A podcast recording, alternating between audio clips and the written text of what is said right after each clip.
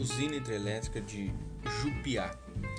A construção da usina de Jupiá, como também é chamada, foi iniciada na primeira metade da década de 1960 pelo governador Ademar Pereira de Barros e finalizada no ano de 1974, utilizando tecnologia inteiramente brasileira.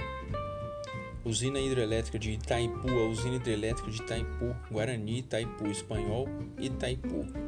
É uma usina hidrelétrica binacional localizada no Rio Paraná, na fronteira entre Brasil e Paraguai. Construída por ambos os países no período de 1975.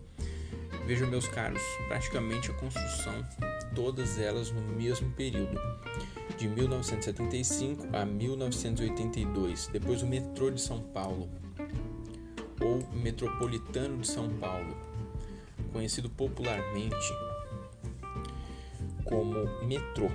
É um sistema metropolitano que serve a cidade de São Paulo, operado pela empresa de capital misto do estado de São Paulo, Companhia do Metropolitano de São Paulo.